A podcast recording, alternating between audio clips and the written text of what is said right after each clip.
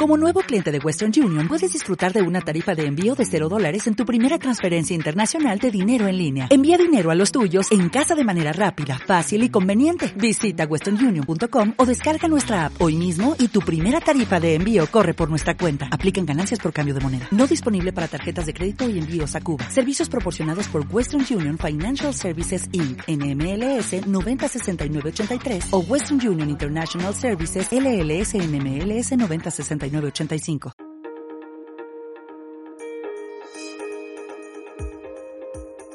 Esto es Hablando en Corto. Un espacio donde conversamos de todo.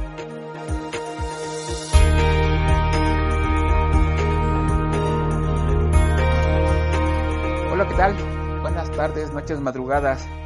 Qué bueno que nos acompañan en un capítulo más de este su podcast favorito, Hablando en Corto. Y pues eh, en esta ocasión tenemos un tema, eh, pues esperemos que sea actual, pero antes de entrar en materia vamos a dar la bienvenida a mi compañero René Álvarez. René, ¿qué tal? ¿Cómo estás? ¿Qué hay Arturo? ¿Cómo estás? ¿Cómo te ha ido en esta semana de trabajo duro y, y tupido? Pues este, sí, algo intenso, algo intenso, con eh, para los que no se nos escuchan o, vamos a ubicarlos un poquito en el tiempo, pues esta semana en la Ciudad de México nos tocó un, un buen un buen sismo, un buen temblor, este de 7-1 que pues bueno, sí nos sí nos arrancó un buen susto. Pero pues aparte de eso y del trabajo, aquí andamos, aquí andamos. Excelente. Pues igual este, con, yo ando con muchísimo trabajo para variar, pero muy contento de que ya por fin estamos grabando otro, otro episodio, otro capítulo. Y em, pues no es exactamente como una continuación, ¿no? Pero vamos a hacerlo un, un, poquitín diferente. El día de hoy, sí, el día de hoy les vamos a platicar de series en streaming, algunas series, eh, las más que podamos digo, para no, para no soltar nada más así una lista, ¿no? Vamos a, vamos a platicarlas tantito. A lo mejor de algunas series que hemos visto últimamente, que nos han llamado la atención. Este, a lo mejor hasta se nos ocurren no recomendaciones, o sea, mejor no vean esta. Pero. Yo, yo creo que, que, como dices bien, vale la pena. Este, en este confinamiento, en este encierro, pues muchas veces cuando ya acabamos las, las labores propias de cada quien, eh, pues estamos pues dispuestos a distraernos un poco con, con lo que vemos en, en, todas las plataformas que hay ahorita en, en, este, en línea, ¿no? O, en aplicaciones o en la tele. Entonces, pues van a ser series relativamente recientes, espero yo, y pues como dices, o sea, van a ser recomendaciones para ver y para no ver, seguramente. Entonces, pues, no sé, podemos entrar en materia. Entremos en materia y entremos en Netflix, ¿qué te parece? Bueno, Netflix es, es el papá de las de, lo que es contenido de en, en, línea, en streaming, tanto series propias y, y series este de otros de, de, otras televisoras que ya a partir de que se empezaron a independizar, pues ya les empezaron a quitar un poco de contenido. Pero pues bueno, todavía tiene un catálogo bastante, bastante extenso. Es muy este zonificado, es muy marcada la, la diferencia de programación por, por zonas pero pues aún así en, aquí en Latinoamérica pues tenemos un, buen catálogo, un, catálogo extenso e interesante. Es correcto. Y pues mira, este, vamos a limitarlo a series porque también tengo por ahí algunas películas que puse en... pues vemos, si, si al final eh, podemos complementar o, irle variando, pues Va, las metemos, las platicamos. Bueno, pues ¿cuál serie has visto? Pues mira, vamos calentando motores con algo no tan denso, algo, algo así muy como para, eh, pues para pasar el rato, ¿no? Porque a veces seguramente te ha pasado que dices, tengo ganas de ver algo, pero la verdad es que, híjole, quiero ver algo, no sé, que no me haga pensar mucho. Algo light. Este, algo, exacto, algo ligero. Algo que pueda ver, por ejemplo, en la comida y que si me lo pierdo, pues no va a pasar nada, ¿no? Que, que, que no te super enganche con una historia que te avientas en 50 capítulos, ¿no? Entonces... De hecho, no, sé si te, si te, has dado cuenta que, salvo raras excepciones, ahorita las series han, se han recortado mucho, son temporadas de 8 hasta 10 capítulos máximo, no, no más, o pueden ser de 6 capítulos, dependiendo, ahora, ahora, sí que dependiendo de la temática y, y, y, quién las produce. Y antes no, antes eran series de veintitantos capítulos. Me acuerdo Sí. de los X-Files, eran 23 capítulos por temporada. Sí, pues bueno, si te así echabas es. uno por año, pero este, actualmente y con esta tendencia de verlo todo en línea y que sale la tempo sale la serie y sale completa, ya te echas el maratón, ya la acabas y este, y pues bueno, ya te dejan esperando la que sigue.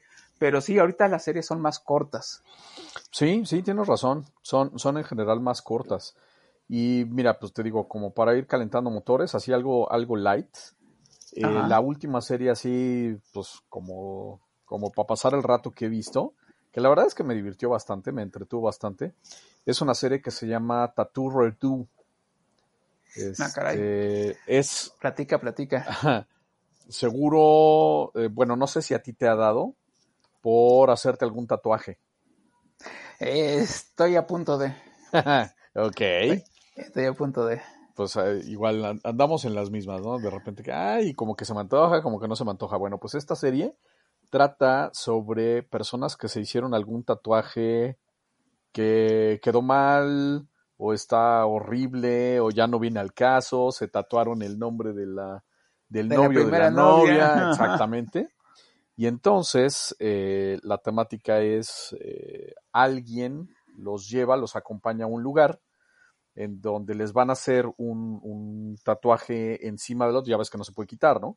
Ajá, Pero hay, hay algunos tatuadores que se dedican como a recomponer el, el tema del tatuaje, pero digamos eh, la característica, el, el sabor especial de la serie es que la persona que tiene el problema del tatuaje no es quien va a escoger el nuevo diseño, sino la persona que lo está acompañando. Entonces haz de cuenta que va el amigo o la amiga o el esposo o la esposa. Este, y- Ándale, y, la persona no que no tiene el tatuaje es la que, es la que va a decidir qué, qué es lo que le van a poner a la otra persona. Ok. Eso Está, suena interesante. está Oye, interesante. Yo, tengo una duda al respecto, porque Ajá. yo, este, no sé si es de ahorita o, o ya de tiempo atrás, sabía de que sí había alguna técnica para, con láser para, para quitar el, el- los tatuajes, como que se quemaba y quedaba una costra y bueno, al final sí, se cae la costra. Pues eh, yo hasta donde sé, lo así como más es- que se puede hacer es que te, que te traten de, de- que te traten de tatuar algo encima, porque en realidad de plano no se quita y tú, y tú puedes decir, híjole, bueno, pues es que tatúame mi color de piel. ¿Sabes qué? Lo que pasa es que eso va encima. Es como cuando tú estás pintando una casa y, por ejemplo, no sé, tu casa, eh, las paredes son de color azul. Eh, si, si encima le pones una capa de blanco, se va a ver todavía el, fo- el- el fondo El azul. Ajá, entonces eh, aparentemente eso es, esa es una de las complicaciones más serias que tiene. Eh, o sea, no te puedes arrepentir. Eh, y en realidad lo que bien. hacen, exacto, lo que hacen estas personas es que te tienen que tatuar algo que eh, de entrada es más grande y tiene eh, está mucho más cargado de color para tapar lo que tenías abajo. Muchas veces aprovechando, a, lo mejor, cuando es aprovechable, ¿no? Ciertas técnicas que tenían allá abajo para extenderlo y hacer alguna otra cosa, ¿no? Pero, pero no hasta donde yo sé, este, quitártelo, no, no, de plano no se puede. Sé que hay algunas técnicas que intentan como bajarle un poco el color, como lo que decías de, del láser, pero creo que de entrada no es, no es total, no hay garantía. Creo que es un procedimiento increíblemente caro también. Entonces, pues está, está interesante. ¿Qué pasa cuando te arrepientes de tu tatuaje, no? Sí, pues está, es- está cañón, o sea, es, es más bien tener bien que este consciente qué es el, cuál es el diseño, qué es lo que va a decir, qué es lo que va a hacer, porque pues en efecto es para siempre. Órale, pues suena, suena interesante. Creo que sí llegué a ver algún avance, algún, alguna presentación del, del- de este show. Entonces, este, pero me- tú me dices que está entretenido. Está entretenido, es, es simplemente entretenido. O sea, no te van a contar una súper gran historia. Ya sabes que algunas cosas son, son un poco así medio. eh, pues es, es muy, es una serie muy gringa, ¿no? Este, Sí, sí, hay, hay algunas cosas que a lo mejor no te crees del, del todo. Pero eh, está, está entretenido, está para pasar el rato. Ok, ok. Muy bien. Oye, pues este, en, en esa temática, ¿alguna vez eh, has visto, esta es de History, me parece, del canal History de, de las televisoras de paga, eh, el precio de la historia? Sí, claro. Es por eso que van, ya no sé en qué temporada, van en la veintitantos, ya hasta se murió el papá y pues bueno, Sí. siguen y siguen y este, es, es curioso todo lo que, lo que les llega. Eh, hablando de una serie que realmente, como dices, no tiene mayor complejidad, no tiene mayor eh, chiste porque cada capítulo es eh, totalmente diferente y, y- y- y vaya, no te pierdes de nada si te- se te va uno. Ujú. Este, esta también es, es entretenida, ciertamente. Eh, en esos canales están llenos de series, series, series y series. Ujú. O sea, eh, pero bueno, continuando con, con Netflix, ¿viste? Yo creo que sí, ya de haber visto en su momento la, la serie de Stranger Things. Por supuesto. Una, dos y tres, y está por estrenarse la cuarta La temporada cuarta temporada. que está, este, que se atrasó por, precisamente por estas cuestiones de la pandemia. Tengo entendido que se va a estrenar hasta el 22, la cuarta temporada. Pero aquí lo, lo curioso es que llevan la continuación con el crecimiento de los protagonistas. Obviamente ya se estiraron, se estiraron mucho, ya crecieron mucho.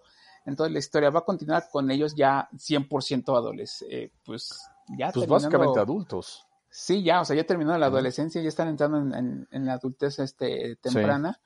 Entonces, y que también promete ver qué, qué pasa con, con los personajes que se supone que murieron o que no murieron o que reaparecieron en este en la temporada anterior. Stranger Things también es una, una serie este pues recomendable, creo, creo yo. Es, es bastante buena, sí, es bastante buena. Y aquí em, voy a hacer una medio recomendación, no recomendación, sí recomendación. a medias, a, medias. Sí, exacto, digamos la, la, la versión alemana de, de Stranger Mm. Things. Ciertamente. Eh, es este Dark. Dark. Exacto. Sí, este, y digo recomendación, no recomendación, porque de entrada es muy lenta. sea, sí, sí, según Dark- yo son cuatro temporadas. Eh, sí, me parece que son cuatro temporadas.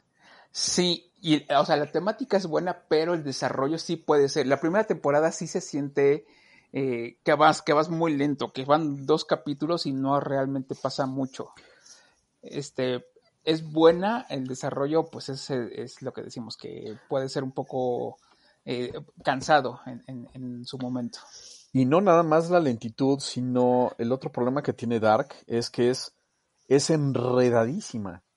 O sea, algo, algo que a mí me desespera también. Digo, me gusta, me gustan las historias que te retan un poco, ¿no? A ver, averigua qué es lo que está pasando.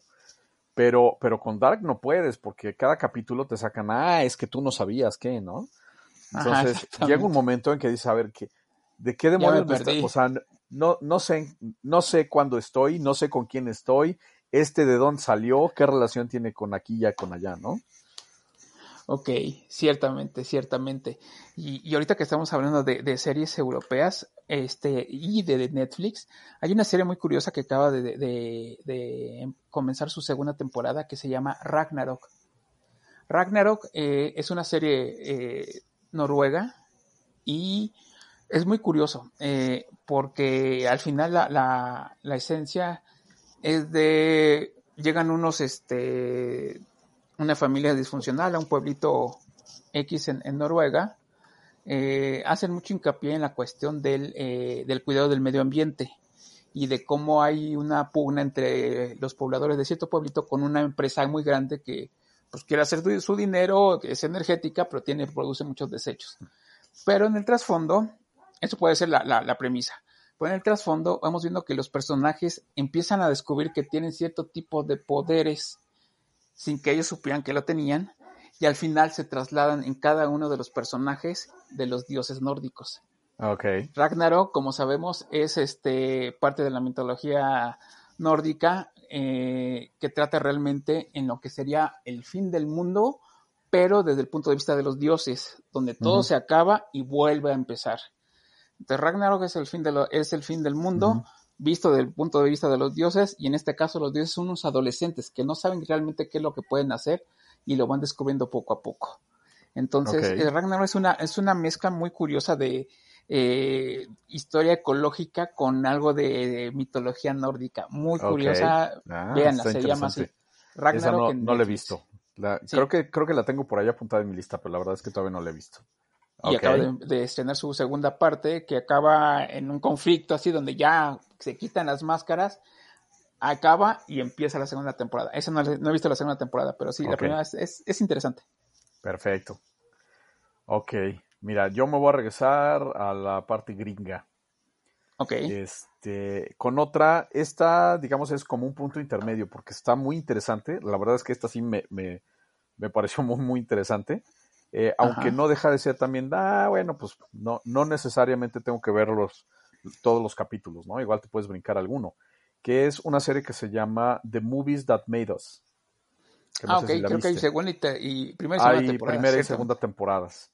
Ajá, la, correcto, la sí. historia, de alguna manera, pues de, de ciertas películas icónicas eh, eh, Que que marcaron salieron, eh, pues básicamente en los años 80, este, años 80, principios de los 90, que es la, la segunda temporada.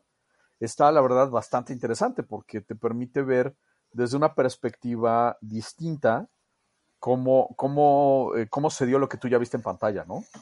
Este, exacto. incluso aunque no necesariamente te guste, por ejemplo, uno de los capítulos de la segunda temporada es de la película este, Mujer Bonita, Pretty Woman. Yo tengo que confesar que esa película no es mi fascinación. O sea, me, Me parece... eh, es- Eh, Hasta ahí. Pero, no deja de ser súper interesante el, el, eh, lo que te cuenta, ¿no? De cómo, cómo se va dando la idea, la apoyan, no la apoyan, qué tantos problemas tiene, el casting, a quién se le ocurrió, este, tuviste problemas, no tuviste problemas. Está, está muy interesante esa, esa serie.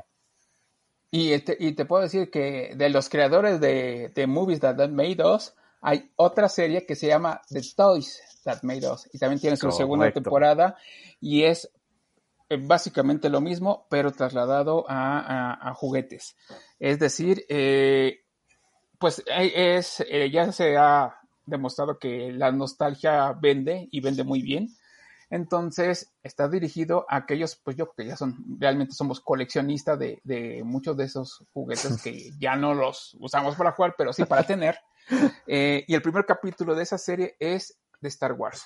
Star Correcto. Wars con los monitos de por qué se hicieron de ese tamaño, qué es lo que había antes y por qué fue la primera franquicia que se Claro. preocupó por desarrollar algo que viste en pantalla y De de, ahí Kenner. para adelante. De Correcto, Kenner, así pero es. que fueron, que fueron rechazados, de Sí, por qué sí. ese tamaño, ese tamaño fue muy raro. Antes eran Ajá. muñecos de 30 centímetros, como el hombre nuclear, como las Barbies, todos esos. ¿Por qué tan chiquitos? Y este, y de ahí pues están, este, el de He-Man también es muy bueno, el capítulo Es de muy He-Man es bueno. muy bueno. Este, están eh, las tortugas ninja, me parece. Exactamente. To- y, y te platica todo, todo el desarrollo, de dónde salió, por qué, por qué tuvieron esas ideas, cuáles eran los, este, los pilotos que se desecharon. Ujú. Estas también son unas series que, bueno, si les gusta saber por qué o de dónde vienen lo que nos fascina a los coleccionistas y a los que no y que se acuerdan con lo que jugaban, pues este también es recomendable esa, esa serie. Cuando dijiste que estaba que está dirigido a, los coleccionistas, pensé- antes de que dijeras coleccionistas, pensé que ibas a decir, está dirigido a nosotros los viejitos. Bueno, es que, pero fíjate, ese sí es generacional, abriendo un paréntesis aquí rapidísimo. Realmente yo no conozco a millennials, por poner un, un periodo de tiempo, ni a centenias, que coleccionen algo. Todo va más atrás, efectivamente, a nuestra generación, y de ahí para atrás. Pero realmente ellos no coleccionan nada. Correcto, y muchas, muchas de las cosas que salen hoy en día, y perdón, me voy a brincar tantito, ¿no? Pero este, muchas de las cosas que luego salen hoy en día, esto no es tan reciente, pero son, son literalmente dirigidos a eso que acabas de, de mencionar para el público y para, y para esta, esta cuestión de nostalgia. ¿Has visto la película de Ready Player One? Uy, sí, claro. Ready Player One está plagada de guiños a Todas- toda todas tu y juventud y, tu infancia. Exact- Exactamente. Eh, Este, o sea, digo, la, la ven mis hijos y se divierten mucho porque la historia es muy entretenida, ¿no? Pero, Pero pero, no tú como reconocen, adulto ajá. empiezas a, empiezas a ver un montón de cosas. Este, la verdad es que nada más por eso esa película es una genialidad. Sí, Yo vale no mucho, sé cómo mucho le hicieron, de verdad, no sé cuánto Pagaron costó el Millones pagar en regalías. los derechos exactamente, de poder utilizar todo lo que utilizaron ahí, porque es brutal. De Sí, las imágenes, la música, no, bueno, es, es, este, es, es toda una aventura para, para nuestra generación. ahorita que estás hablando eh, de esa película, que realmente al final es una mezcolanza de un montón de películas, series y personajes que, con los que crecimos, ah, debes de haber visto seguramente un par de, este, de, comerciales de Walmart donde están basados en, este, digamos, automóviles, cars, con la canción inclusive. Y son todo tipo de carros que van hacia un Walmart a recoger su pedido. Pero va desde el DeLorean, desde eh, eh, la máquina de Scooby-Doo, la máquina del misterio, este, el auto increíble, todos. También no sé cómo hicieron para meter todos los personajes porque son de diferentes franquicias en un solo comercial. Es muy bueno también. Sí, sí, sí. Se pueden ahí verla. Pero bueno, ya, ya nos fuimos por otro lado. Otro lado. Sí, yo, yo, me, yo me he enfocado. Yo me he enfocado mucho a, a series europeas. Este, presentan una, una versión y una visión, mm, mm, mm, pues sí, siempre un poco diferente a la, o mucho diferente a la, americana.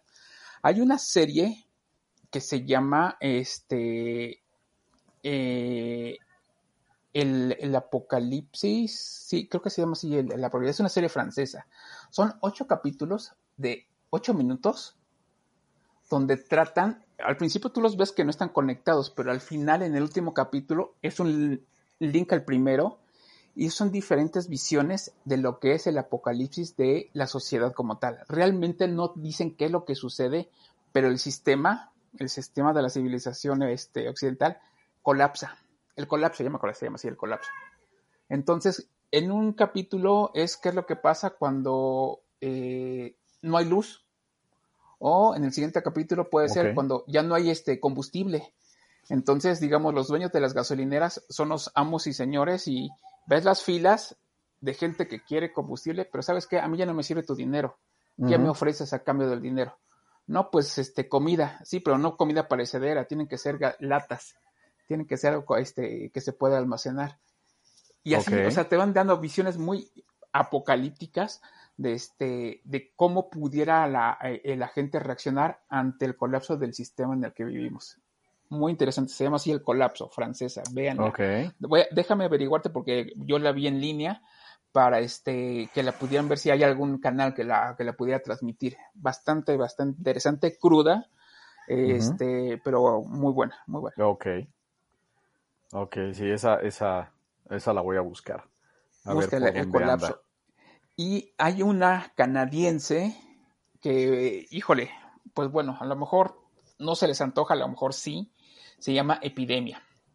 Epidemia se estrenó en marzo del 2020, curiosamente. Obviamente hubo un desarrollo de, no sé si un año o medio año antes, pero trata precisamente de un brote de un coronavirus en Montreal. Y cómo se va desarrollando a lo largo de, creo que son, sí creo que es como 12 capítulos, pero cómo empieza con pequeños este, brotes de una gripe al final, una neumonía atípica, y este y cómo se va desarrollando, cómo van, tienen que empezar a, determinar un confinamiento, el uso obligatorio del, cubrebocas, cómo se van este, dando las cuestiones con las vacunas. Parecía que estuviera, que, hubiera sido el guion de lo que estábamos viviendo a lo largo del 2020 y parte del 21. Es un poco, no alarmante, pero sí este, eh, un poco estresante el ver que lo que tú ves en la vida real pone la tele y se está replicando, y se está replicando, y se está replicando. Y este, esa está en TNT series y en varios este, sistemas de cable la, estaban pasando hasta hace como un mes. Espero que todavía por este, esté por ahí. Se llama Epidemia y supuestamente viene una segunda temporada, pues ahora sí, en cuanto puedan filmarla. Ok. Esa, es, esa, es, muy buena recomendación. Esa es muy buena recomendación. Ok. Bueno, pues ya que, ya que igual diste paso también a series europeas, me voy a regresar a Netflix y voy a recomendar una que, eh, que la verdad yo disfruté enorme y terriblemente, nada que ver con el tema. Es, es una serie danesa que se llama Borgen. Ok. Eh, Borgen, eh, y perdón si no lo estoy pronunciando correctamente, mi danés está un poco... Oxidado. Exactamente. Borgen es, digamos, la manera coloquial, entiendo, con la cual se refieren a un edificio en, Copenhague, en donde está la sede de los tres poderes. Está el ejecutivo, el legislativo y el judicial. Todos en un lugar. Al menos, al menos los dos primeros, al menos el ejecutivo y el legislativo estoy seguro que están ahí. y eh, pues digamos narra el, clima político en, Dinamarca eh, cuando una, no les voy a hacer spoilers, pero pues, o sea, en, el, primer episodio se van a dar cuenta, el personaje central es una mujer que eh, es miembro de un partido. Es súper interesante ver cómo funciona la política en, Dinamarca y supongo que en muchos otros países también. en, digamos, cómo se hace el primer ministro, cómo, cómo la persona que dirige el ejecutivo logra, eh, logra tener ese puesto. Este, ella logra tener este puesto después de, un, de una serie de, circunstancias bastante interesantes y realmente eh, la serie trata de, de, ella, de su desempeño como, como primer ministro y todo lo que, a lo que se tiene que enfrentar con el sistema político y partidario de Dinamarca y de manera paralela vamos a ver, eh, digamos, ese famoso cuarto poder, ¿no? Hay, hay unos personajes muy, muy importantes que tienen que ver con, eh, con la prensa y con, eh, con, la televisión, cómo se trata el tema político pues, desde el lado de los medios. Es, es, una, es una serie muy buena, muy emocionante, muy emocionante al estilo europeo, este, yo sé que a ti no te extraña, pero bueno, pues si alguien de nuestro público no le ha dado chance a, las producciones europeas, denle chance. Vale mucha la pena. lleven, lleven la, mente abierta. Esto no es Hollywood. Entonces el tipo, el tipo de emoción, el tipo de, el tipo de situaciones va a ser bastante diferente, pero la verdad es que creo que es muy, muy disfrutable y muy buena. La historia es fabulosa. Sí, sí, este, las producciones, pues, del otro lado de, del Atlántico, pues son muy características, son, pueden ser un poco más conservadoras, no son tan espectaculares ni tan eh, llamativas en el sentido de efectos especiales, explosiones, no, no es un rápido y furioso, no. Se centran mucho más en, la historia y en el desarrollo de los personajes y así como en las actuaciones, entonces valen mucho la pena. Este, y ahí te va una, es una serie inglesa, se llama Stage, como escenario. Okay. Y es, y es curioso, son, son dos actores de, teatro. Es David Tennant, que él fue en, algún momento el, Doctor Who, y Martin Sheen, que también es un actor de teatro inglés muy reconocido. Él es galés y eh, que curiosamente, paréntesis, lo están nominando para ser el próximo Doctor Who, entonces podría ser una serie con los dos Doctor Who. Bueno, el chiste es que ellos cada quien en su casa, porque están dentro del, periodo de la pandemia, eso es lo que es interesante, les proponen hacer una obra de teatro. ¿Y cómo? Por Zoom. Pero pues ellos son negados, están negados al, este... A la tecnología. A, la tecnología, uno. Y dos, tienen personalidades y características muy dispares, muy este, que se confrontan mucho. Entonces son ocho capítulos de la primera temporada donde pues desarrollan primero el tema de sí, no, este, aparte ninguno de los dos se, logra conectar con el, con el director, el director a su vez es cuestionado por la productora, o sea, son cuatro o cinco personajes. Ok. Pero lo, llevan muy bien, son capítulos también de 15 minutos y vale mucho la pena. Es uno, otra vez, es un humor muy inglés, no es, no son las carcajadas, no es el, sitcom ni, ni la, ni el, ni el humor de este físico es un, es un humor muy, este, muy pensado, pero sí, sí te arranca buenos momentos y es, no es para pensarle también, como, como bien lo dices. Stage se llama. Ah, está, está muy interesante eso. Es, está buena, esa está buena. Ok, perfecto. Bueno, ahí va, ahí va una recomendación doble porque hay dos series en Netflix que se parecen muchísimo. Y si les interesa el tema de la, de la historia, eh, estas, estas dos no, no las pueden dejar pasar. En algún momento las tienen que ver. Eh, son dos series que tratan sobre la Segunda Guerra Mundial. Ah, Una se llama La Segunda Guerra Mundial a color. Ok. Y la otra se llama Grandes Eventos de la Segunda Guerra Mundial a color. Sí, si mal no recuerdo, la primera no es tan reciente, creo que tiene unos buenos años, porque fue una desclasificación de filmaciones, este, no me acuerdo si son originales o pasadas a color, que, este, que mostraban este, eventos, eh, batallas y, y, este, escenas que se llama este, incidentales de, de lo que era la, la, Segunda Guerra, pero como dices, a color. Correcto. Este, sí, ya, ya tiene bastante tiempo. De hecho, es la continuación de otra serie que me parece que lamentablemente ya no está o ya no la he podido encontrar, eh, desconozco si anda por ahí, que justamente se llama La Primera Guerra Mundial a color. Es, es una serie de restauraciones, de filmaciones, estamos hablando de hace más de 100 años. La Primera Guerra Mundial empieza en 1914 y hay muchas filmaciones incluso de antes, de algunos escenarios anteriores a la Primera Guerra Mundial, que están restaurados eh, y están, están eh, muchos de ellos incluso pintados a mano, pero es, digamos, la gran mayoría es trabajo digital de restaurar y, de ver con unos ojos muy diferentes. A mí lo que me impresiona es el estado de ánimo que te provoca, porque no es lo mismo ver una imagen en blanco y negro de, una, de algo que pasó hace 100 años, a cuando, a cuando te lo muestran a color, a lo mejor ciertas escenas que tú ya viste, pero le meten, le meten un componente que antes no tenía. Entonces te lo vuelve, siento yo, mucho más real, mucho más cercano. Eh, eh, digamos, es, es como pues, ver a, una estatua de bronce de un personaje que nunca conociste a, verlo en video, ¿no? Si ves algo en video ahorita, pues como que lo sientes más cercano. Yo creo que lo mismo sucede, ¿no? Entonces, estas dos eh, realmente son, son muy buenas producciones. Se las súper recomiendo si les interesa el, el tema histórico y en particular, pues si les llama la atención el asunto de la Segunda Guerra Mundial. Sí, este, yo creo que, yo creo que es el tema que, del cual más documentos se, se, han, se han, realizado, documentos fílmicos. La Segunda Guerra Mundial, la, la, la máxima conflagración que, que hemos tenido en, en, este planeta. Este, y hay series y series documentales. Hay una muy buena que se llama Apocalipsis y son cinco o seis este, eh, episodios donde desarrollan a lo largo de este de, de, de, cinco capítulos las principales etapas de, de, la Segunda Guerra Mundial, desde el, el el inicio y la subida de este del, Tercer Reich hasta, hasta la, la, la, cuestión de las bombas atómicas en, Japón. O sea, pasan todo eso y es, eh, ahí sí hay esa color ya blanco y negro, pero sí es bastante, bastante interesante. Ahorita que tocas ese tema, me voy a permitir recomendar este, sí, no me acuerdo, creo que, ah, creo que es de Amazon, de Amazon Video.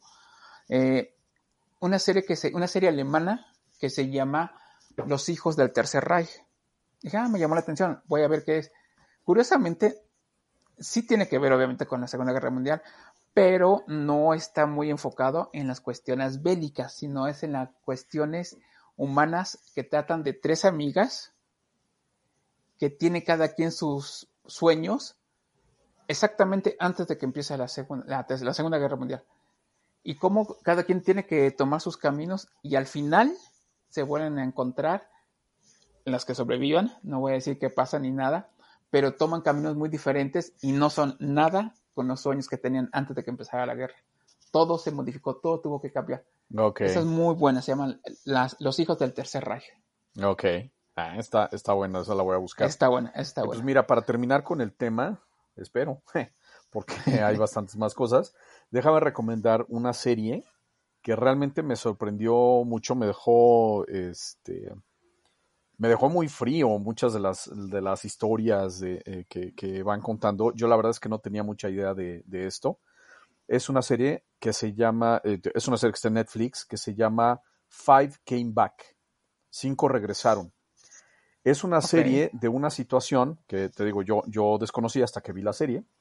Parece que, eh, bueno, resulta ser que en Estados Unidos Ah, ya cuando Estados Unidos entra a la, guerra, eh, parte del Departamento de Guerra, ahora no recuerdo exactamente qué parte, o si es por parte de la presidencia, una cosa por el estilo, encargan a un grupo de personas que vaya a filmar lo que está sucediendo en la Segunda Guerra Mundial.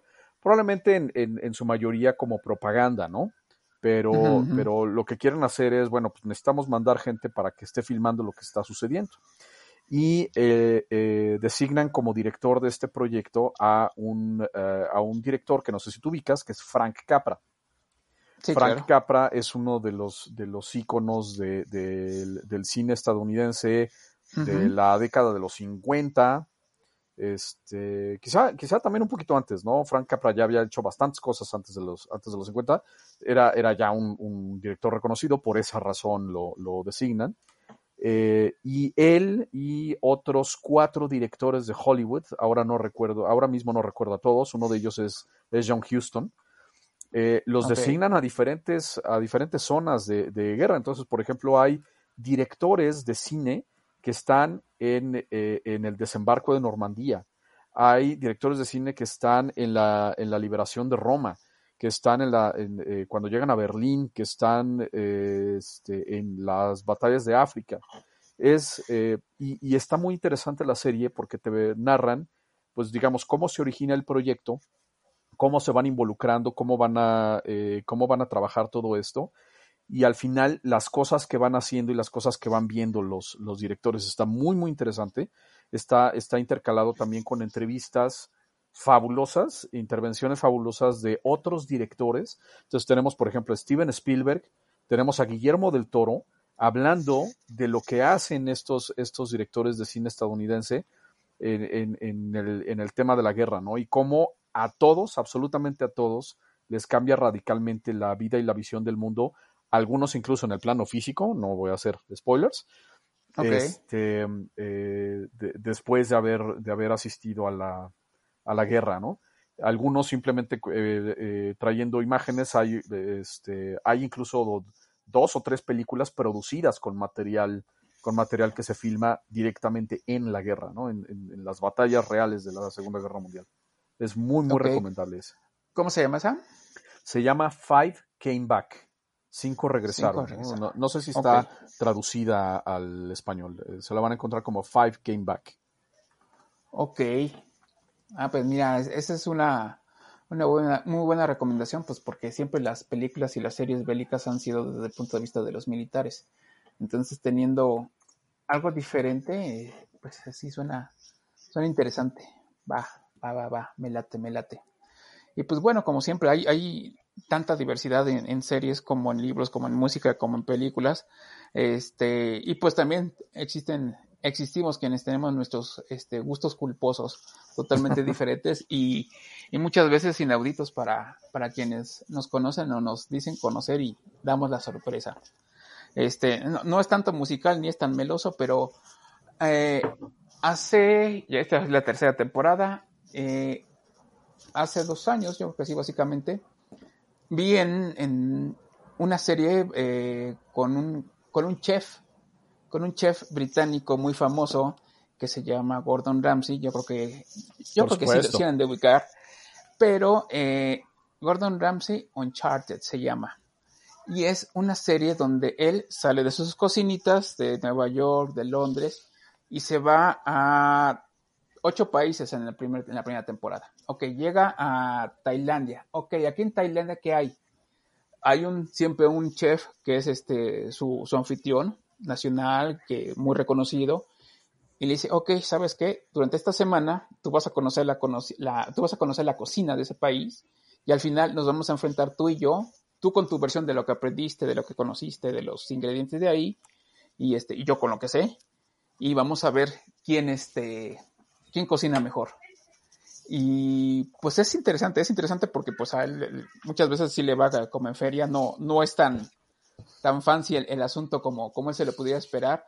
Y va a lo largo de muchos países muy extremos, como desde Sudáfrica hasta Tailandia, hasta Islandia, y pues va, va conociendo las cocinas.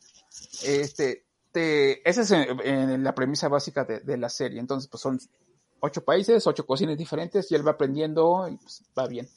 Curiosamente, en esta última temporada que empezó este año, este, viene a México y se lo llevan a Oaxaca a que conozca Wow. el mole. Y este, pues bueno, o sea, al pobre le, le va como en feria.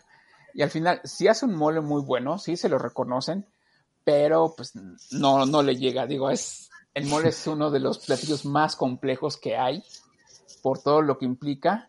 Y este, pero está padre, está padre porque él llega y empieza a cocinar, empieza a ver, este, le dice, no, espérate, tú lo haces muy rápido, es con calma, tienes que transmitir tu estado de ánimo a la cocina y todo. Entonces, este, bien, está, está padre, está interesante.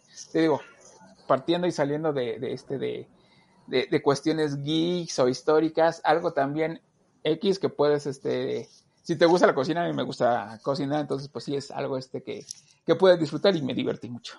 No, hombre, por supuesto, es, es una gran recomendación, sí. Este, hay, hay varias, varias, eh, varias series, varios contenidos así, que Uf. Además de que te entretienen, ah, a veces hasta pues aprendes un poco y te animas a, pues a ver, voy a, voy a intentarlo también. Exacto, Sí. exacto, exacto. muy buena Es- es- recomendación, muy buena recomendación. es- Me gustó, Es, está padre, está me padre. gustó. Y, y, este, y como bien dices, o sea, así hay, este, en el mil, hay muchas de competencias, obviamente, muchas de competencias de X personas, entre ellos, y los jueces son chefs. Competencias de chefs entre ellos mismos y también a ver quién sale mejor. Hay, hay una serie muy vieja que se llama Iron Chef, que fue de las primeras, yo creo, hace como 10, 15 años. Sí, Y eran, el set tiene sus chefs preferidos, favoritos, y son chefs de todos lados del mundo que vienen a retarlos. Entonces, el, el- el ingrediente es el pulpo, ¿ok? Entonces, tú con pulpo vas a hacer una comida claro, desde la completa. entrada completa hasta el postre con pulpo para, el, este, para los jueces y a ver quién gana. Esta también esa era buena. esa era Iron, muy buena, esa era muy buena. Iron Chef, sí. Correcto, sí. Pues mira, este, ya que te, te iba a decir que ya que hagamos, eh, que ya que tocamos el tema de los gu- gustos culposos, este no es Ajá. culposo, pero se los voy a super recomendar porque, este, bueno, de entrada está un poco de moda, me eh, tengo que reconocer que luego me, me chocan los, los villamelones. Este, porque yo reconozco que me gustan muchas cosas y de muchas de ellas no sé, ¿no? Este, bueno, más bien de la gran mayoría no sé, pero pues tampoco me pongo así como el super experto, ¿no? Pues ahora resulta que todo el mundo es experto en Fórmula 1, ¿no? Nada más porque Checo Pérez ahora está manejando un, un Red Bull. Bueno, pues yo les quiero recomendar en Netflix una serie que se llama Fórmula 1 Drive to Survive. Esta ya va, me parece que en su tercera temporada. Si les está llamando la atención la Fórmula 1, si son fans de la Fórmula 1, estoy seguro que ya la vieron. Así es que esta no es para ustedes. Esta es para aquellos que dicen, ay, pues es que qué chiste tiene ver a los coches ahí da- dando, dando vueltas. Bueno, Dando vueltas. denle un chance a Drive to Survive, porque además no les va a explicar cómo funciona el automovilismo, pero sí les va a contar una serie de historias adentro de lo que está sucediendo el día de hoy con la parrilla. Eh, las temporadas van por eh, la temporada de, de- de la serie va con la temporada de la Fórmula 1, es decir, solamente liberan la temporada cuando ya se acabó, cuando ya sabes cuál es el- quién es el campeón. Ah, ok. Este. Entonces, digamos, tú cuando la ves es porque la temporada de Fórmula 1 ya acabó, Ya terminó. esa, esa temporada, ¿no? Y empieza, eh, digamos, la, la primera, o, la, la, la gran mayoría de los episodios en realidad, se basan eh, o te, te van a presentar a estos pilotos que no son los que están hasta adelante, no son los que están ganando todo el tiempo. Entonces se enfoca mucho más en, ¿De la en- media en los equipos, en los equipos de media tabla para abajo. Está súper interesante. Entonces, si, si, si les está llamando la atención ahora de moda el tema de Fórmula 1, la verdad es que es una gran manera de acercarte al, al- al deporte, de entender cómo funcionan los equipos, de entender cómo funciona la relación entre los pilotos y sus, y sus equipos, este, el tema de patrocinios, este, y ahora cómo le vamos a hacer porque pues vamos perdiendo y no deberíamos estar perdiendo. Está muy, muy interesante. Se la súper recomiendo. Eh, eh, suena interesante, como dices, como un acercamiento para quienes no somos este super fans o seguidores, pero que nos llama la atención, como dices, esté de moda o no, este, yo creo que es una, una muy buena opción. Está bien, está bien. Suena, suena interesante. Oye, y este, pues e- es, difícil, es difícil, este, o más bien al final tendríamos que llegar a este punto, a este tema, porque pues también está de moda. Pero, ¿qué me platicas, qué me cuentas acerca, pues, eh, del movimiento que hace Disney y en este caso junto con Marvel con Ay, sus series? Pues tenemos que llegar. híjole, pues moda. sí, a ver. Es, es todo, es todo un rollo. Mira. Eh, a lo mejor lo que voy a decir no va a ser precisamente muy popular. Pero bueno, pues ni modo. O sea, este, esta es una conversación entre, entre cuates, ¿no? Entre, Sí, sí, sí. entre amigos y en, y en confianza. Y por eso, por eso nuestro podcast se llama así, hablando en corto. Mira, yo creo, primero, que eh, las historias, las historias no, bueno, más bien, no todas las historias tienen que ser casos de la vida real, ¿no? Muchas veces lo que tú buscas en, en, un, en, un, medio de entretenimiento, en este caso pues vamos a referirnos a, al tema de, de, series o de entretenimiento audiovisual, eh, muchas veces no estás buscando que te aleccionen, no estás buscando moraleja, no estás buscando educación, estás buscando entretenimiento, ¿no? Sí, en ese sentido, eh, y bueno, o sea, todas las personas que se dedican a, este tipo de cuestiones no me dejarán mentir, una de uno de los ingredientes más importantes es la historia que vas a contar. Eh, tú puedes tener la mejor tecnología del mundo y hacer una basura de, de película o de serie, ¿no? Puedes tener muy poco presupuesto y hacer una genialidad, ¿no? Pero, otra vez, pues, ¿qué es lo que estás buscando? Pues, lo que estás buscando es que te entretengan. A lo mejor que te hagan pensar un poco, ¿no? Pero no quiere decir que quiero buscar todas las explicaciones posibles a toda la cadena. A lo que voy un poco es que eh, veo, veo, digamos, dos vertientes. Uno, el querer explotar hasta el máximo posible, el querer exprimir absolutamente cada, cada palabra, cada frase, cada dicho, cada personaje que alguna vez a alguien se le ocurrió, ¿no? Lo que siento que está pasando con series como, como Marvel, eh, o, digo, no voy a dejar fuera DC Comics, ¿no? Está, está haciendo lo suyo. Pues están tratando de hacer franquicias multimillonarias, haciéndote historias, historias, spin-offs, spin-offs y spin-off tras spin-off. No sé cuántas versiones ya llevamos de Spider-Man. No sé cuántas versiones de Batman ya llevamos, no sé cuántas versiones de Superman. Eh, a mí, te soy sincero, a mí lo que de repente me cansa un poco es, no pueden inventar una cosa diferente. Es decir, que creo que, por ejemplo, el, tema del superhéroe es súper importante, es, es eh, ya, creo que, creo que incluso tú y yo lo, comentamos alguna vez, ¿no? Eh, los superhéroes es la nueva mitología. Lo que antes existía como la mitología griega, este, o la egipcia, o la maya, o lo que fuera, digamos, estas explicaciones sobrenaturales que tienen un propósito muy importante además en la, en la vida del ser humano, el día de hoy, sobre todo eh, en, en, un día en el cual para muchas, eh, para, para, para, muchos sectores de la población, me parece a mí, este, la religión es cada vez menos importante. Tener algo como los superhéroes, aunque no creas en esas fantasías, pues realmente sí te aporta algo, ¿no? O sea, ver a, ver a Iron Man, o ver a Spider-Man, o ver a la Mujer Maravilla, etcétera, como que, como que algo te aporta, ¿no? Lo que siento es que de repente es un exceso. o sea, no, no, no sé, no sé si este, no sé si estoy en lo correcto, pero sí llega un momento en que digo, híjole, no, de verdad no, no se les ocurre otro tipo de personajes, un superhéroe que nadie más hubiera inventado alguna vez. Digo, entiendo que las franquicias son muy exitosas y tienen su público, pero, pero siento que, que, que no, no sé si se está abusando, ¿no? Pero, pero de repente como que quiero ver cosas diferentes. Ok, este, sí, sí, entiendo que, que, estamos siendo bombardeados a lo largo del año por, por tres, cuatro series agarraditos de la mano, entre ellas dos, tres películas, y pues Marvel tiene así asegurado el éxito financiero que, tanto busca eh, con esas franquicias.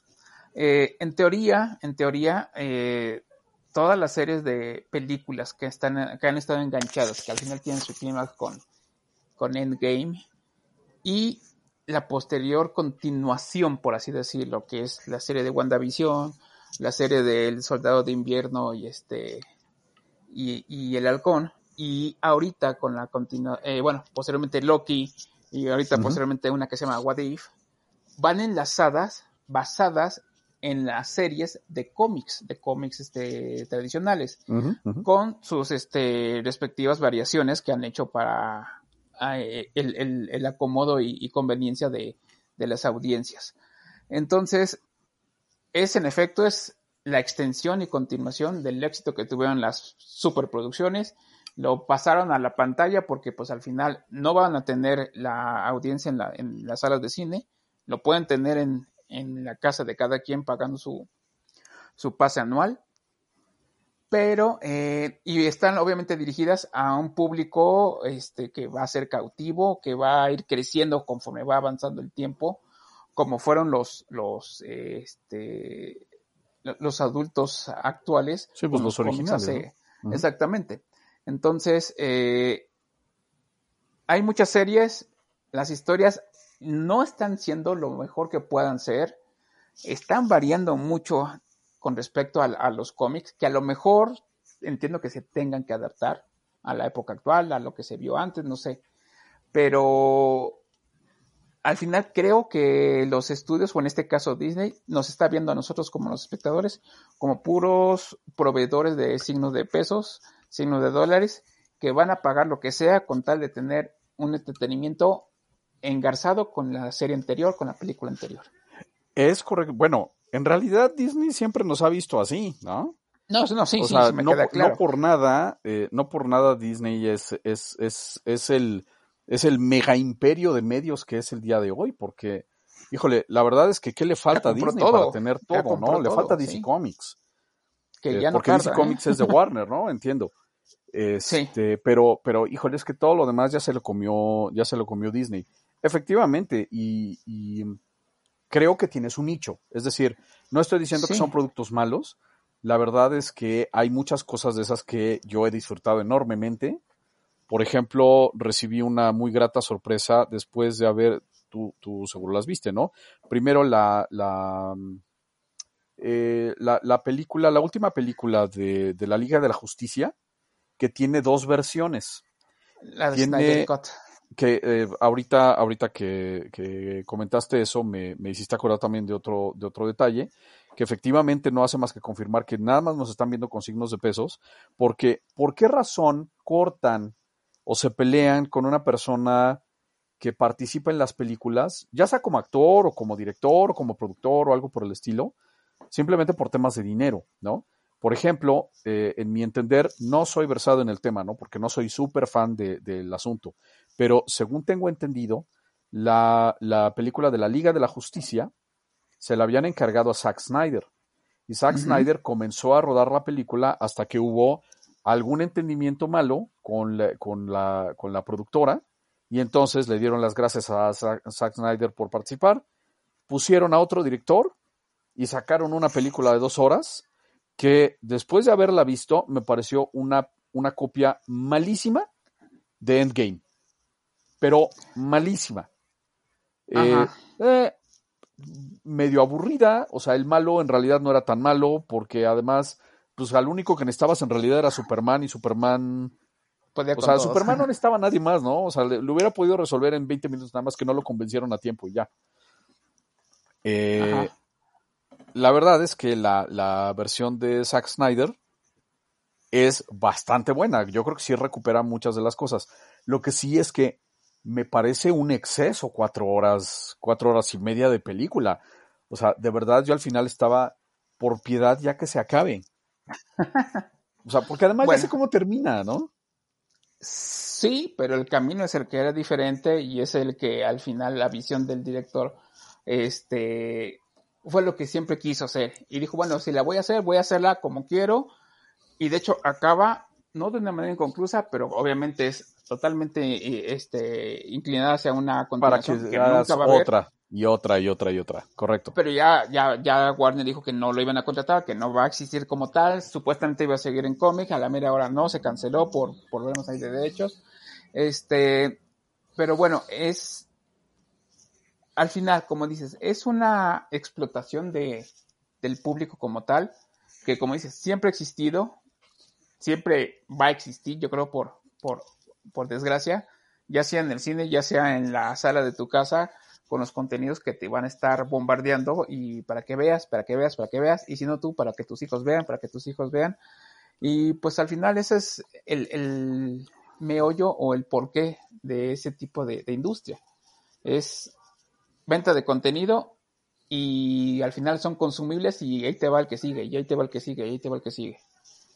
Entonces, este, pues bueno, simplemente era tocar el tema con Marvel porque son las series que están de moda, porque llevamos cuatro series a lo largo del año. Este, no estoy seguro si viene una más, pero bueno, ya empiezan a, salir las, este, las películas que les faltan. Están anunciadas para el próximo, para Navidad y para el próximo año este continuaciones. Entonces, pues todavía tenemos películas de superhéroes de Marvel y Disney para el rato. Correcto. Y pues, pues bueno, ahí, Mira, eh, para, para, para cambiarle un poquito y, bueno, pues, obviamente, pues ya, ya saben que nuestra costumbre y nuestro sello es que tendremos que hacer una segunda parte, ¿no? Pero para, para cambiarle tantito, este, les quiero hacer una recomendación de algo de, la verdad, a mí me parece una joya eh, que me encontré por pura casualidad en Netflix. Esta no es una serie, pero de verdad se las recomiendo. Es una película, eh, es una película eh, del País Vasco. Ah, basada en una leyenda, en una leyenda medieval. la película se llama Errementari. Errementari. El, herrero del diablo. El herrero del diablo, exactamente. Buenísimo, es, buenísimo. Es una adaptación de una, de una, eh, de una leyenda, de un cuento, pues en, esencia es como un cuento para niños eh, eh, del País Vasco, que tiene, por cierto, similitudes con otros, con otros cuentos de otras latitudes sobre el tema del herrero y el diablo. Pero la verdad es que esta película de verdad vale muchísimo la pena. Es una historia que eh, a menos eh, a menos que tengan hijos muy, muy, muy, muy chiquitos, la pueden ver, yo creo que sin ningún problema con, sus hijos. Yo la vi con mis hijos. Eh, y lejos de haberles, de haberles espantado, la verdad es que les entretuvo muchísimo. Es muy buena película. Si mal no recuerdo, es de Vigas Luna, el, el director vale mucho la pena. No yo no la vi en, Netflix, yo la vi este, no me acuerdo dónde la vi. Sí se puede, sí es posible, véanla en el idioma original. es correcto. En vasco. Si la pueden, es, suena muy, muy, muy padre. Es muy difícil ver de este lado cine vasco, hablado en vasco. Entonces, eh, como dices, es una, parece un, cuento de Guillermo del Toro. Entonces, está muy padre, está muy bien hecha. Eh, como dices, es bastante recomendable. El final no te lo esperas y no se lo vamos a contar, véanlo. Es este bastante, bastante atractivo. Sí, el, director, el director es un, es un, es un vasco, es, es Paul Urquijo al hijo. Ah. Este, no, es de Vigas ah, pero, pero sí, efectivamente tiene, tiene un poco como ese sello. Eh, es, una producción, es una producción europea, es una producción de fantasía europea, está muy bien llevada. La fotografía es muy buena, las actuaciones son muy buenas. Lo que acabas de decir es clave. Por favor, véanlo en el idioma original. La intención de los personajes, la intención de los actores es súper importante en las, en las historias.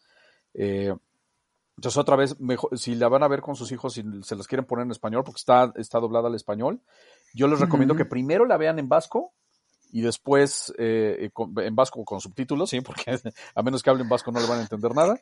Este, y ya después se la ponen a sus hijos en, español, pero realmente creo que vale mucho la pena esa, esa película. Va, es, es una muy buena recomendación, no es serie, pero es muy buena recomendación. Y siguiendo en esa misma región del mundo, eh, esta sí es un poco más, eh, está también basada en hechos reales, realmente. Eh, es un, en hechos históricos, perdón, eh, es una película que está en Netflix que se llama Aquelarre. Aquelarre es la historia de los juicios, es, es, el equivalente a los juicios de brujas que hubo en Salem, pero en este caso en el País Vasco.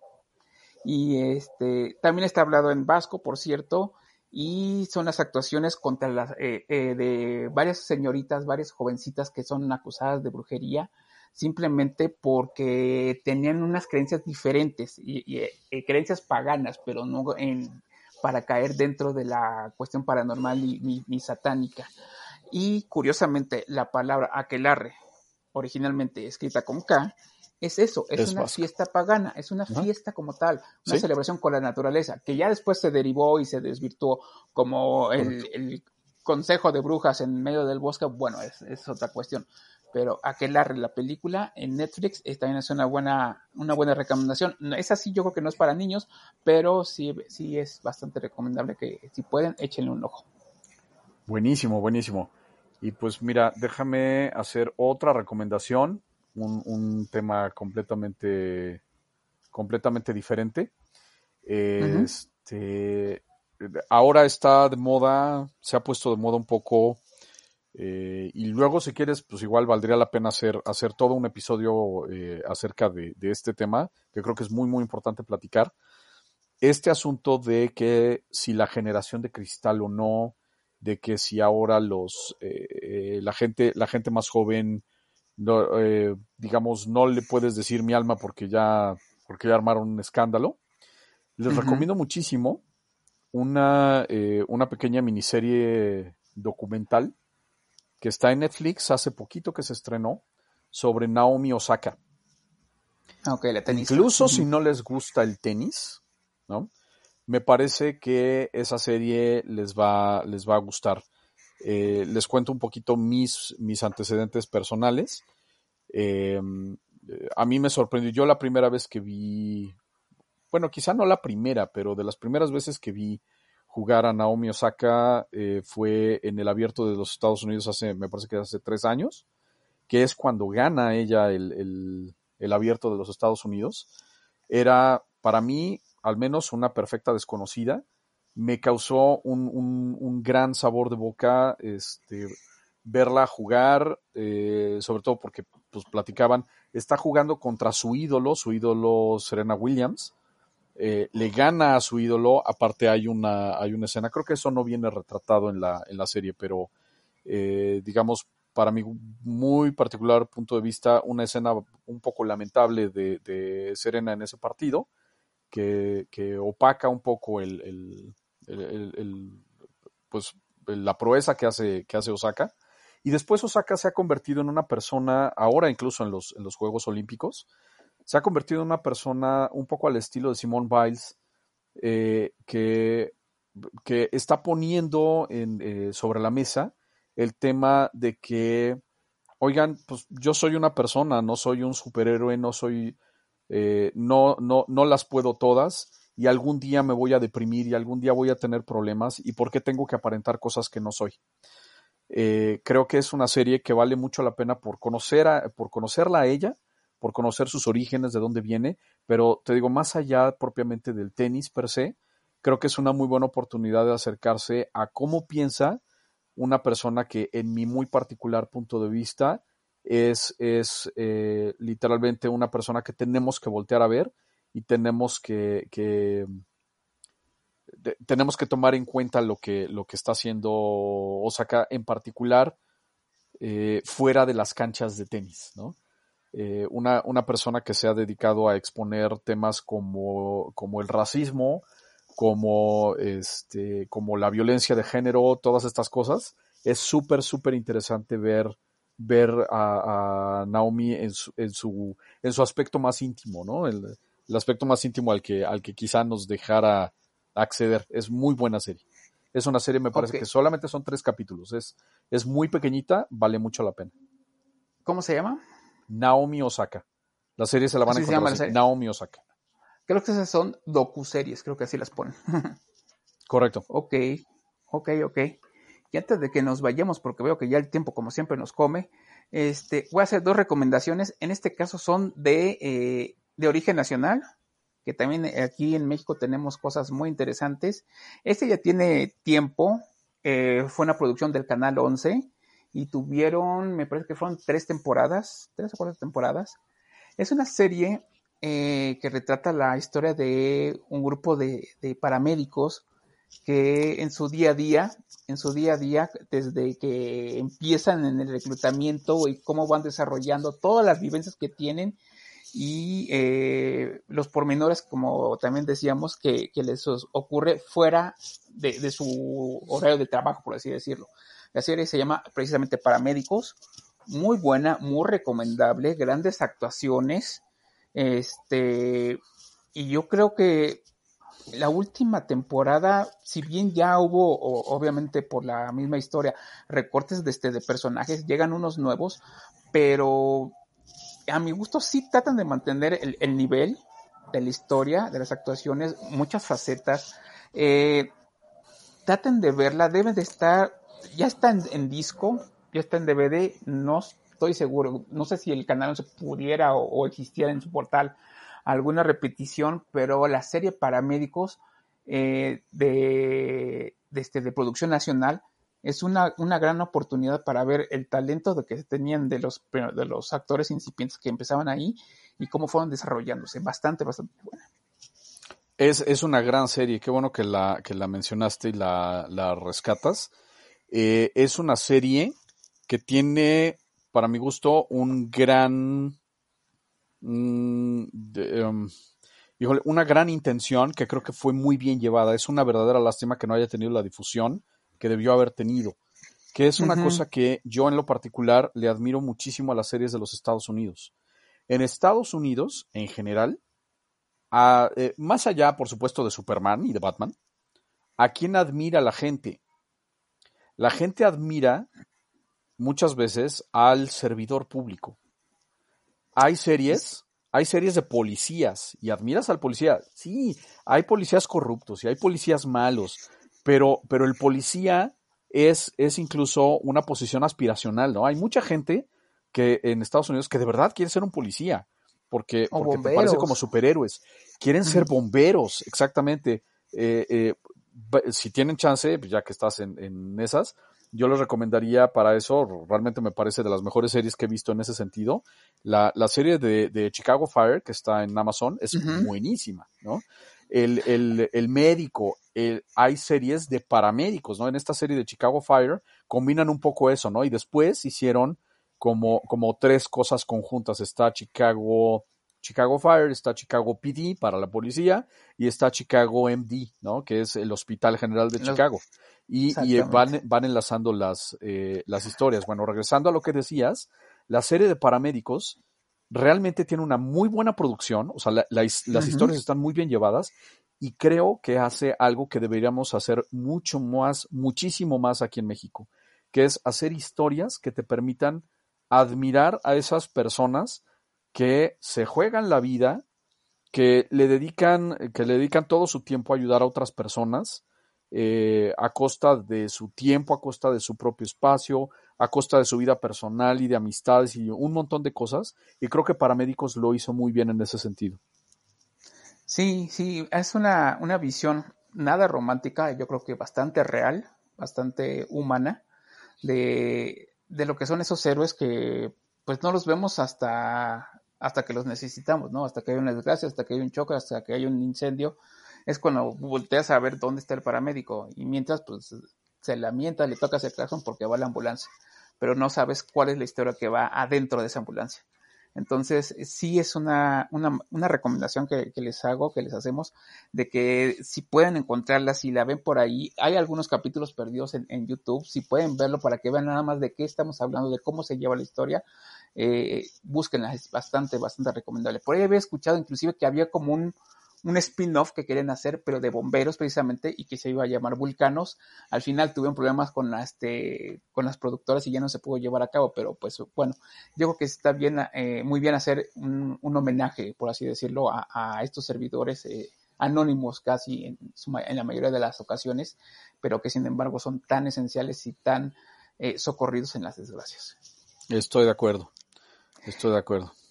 Y este último, este sí ya es fresquecito, es, viene con la, es una producción original de, de esta plataforma HBO Max. Es una serie mexicana, nada que ver, cortamos, no es nada serio, es una serie, pues sí, de comedia, básicamente. Se llama Amarres. Amarres es una serie este, de 10 capítulos que trata precisamente esta visión un poco romántica de la que son eh, los eh, conjuros o, este, prácticas para amarrar a, parejas, a personas y encaminarlas en su relación. En inglés, curiosamente, está como Love Spells, en español se llama Amarres, y este es una serie dominguera, tranquilita, es clasificación B por el lenguaje, pero pues pueden, pueden verla. Y es este también de producción nacional. Ok, muy buena.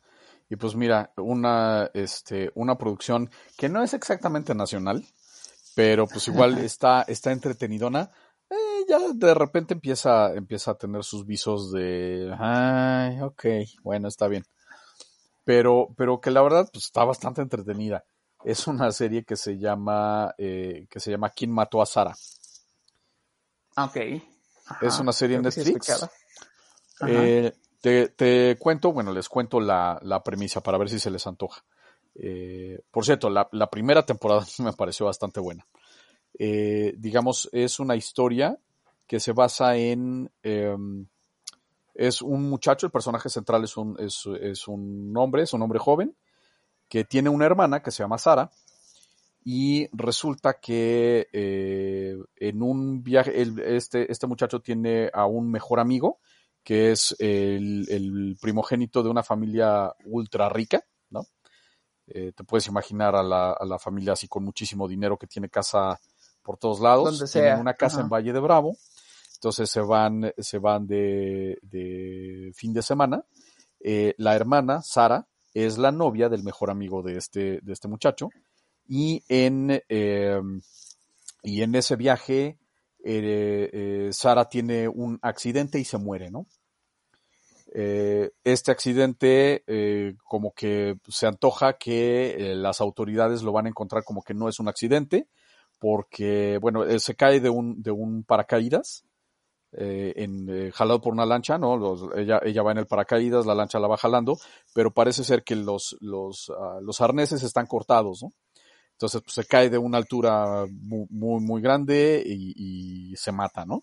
Y entonces, eh, pues el, el papá de la familia rica, este, como, como dice que pues todo el mundo va, va a creer que el, el responsable es el novio, porque además el novio era el responsable de la lancha y que si el chaleco salvavidas y que no sé qué tantas cosas, entonces le dice al hermano, oye, échate la culpa, este, pero pues no te preocupes, o sea, yo, yo le voy a hacer para que, para que, te, o sea, vas a salir rapidísimo porque tú no, no te van a poder fincar responsabilidad y no sé qué, ¿no?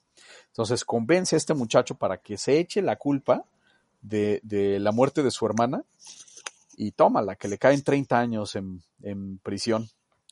Entonces, pues la serie, la serie en realidad eh, comienza cuando él, eh, por azares del destino, va a salir de la cárcel.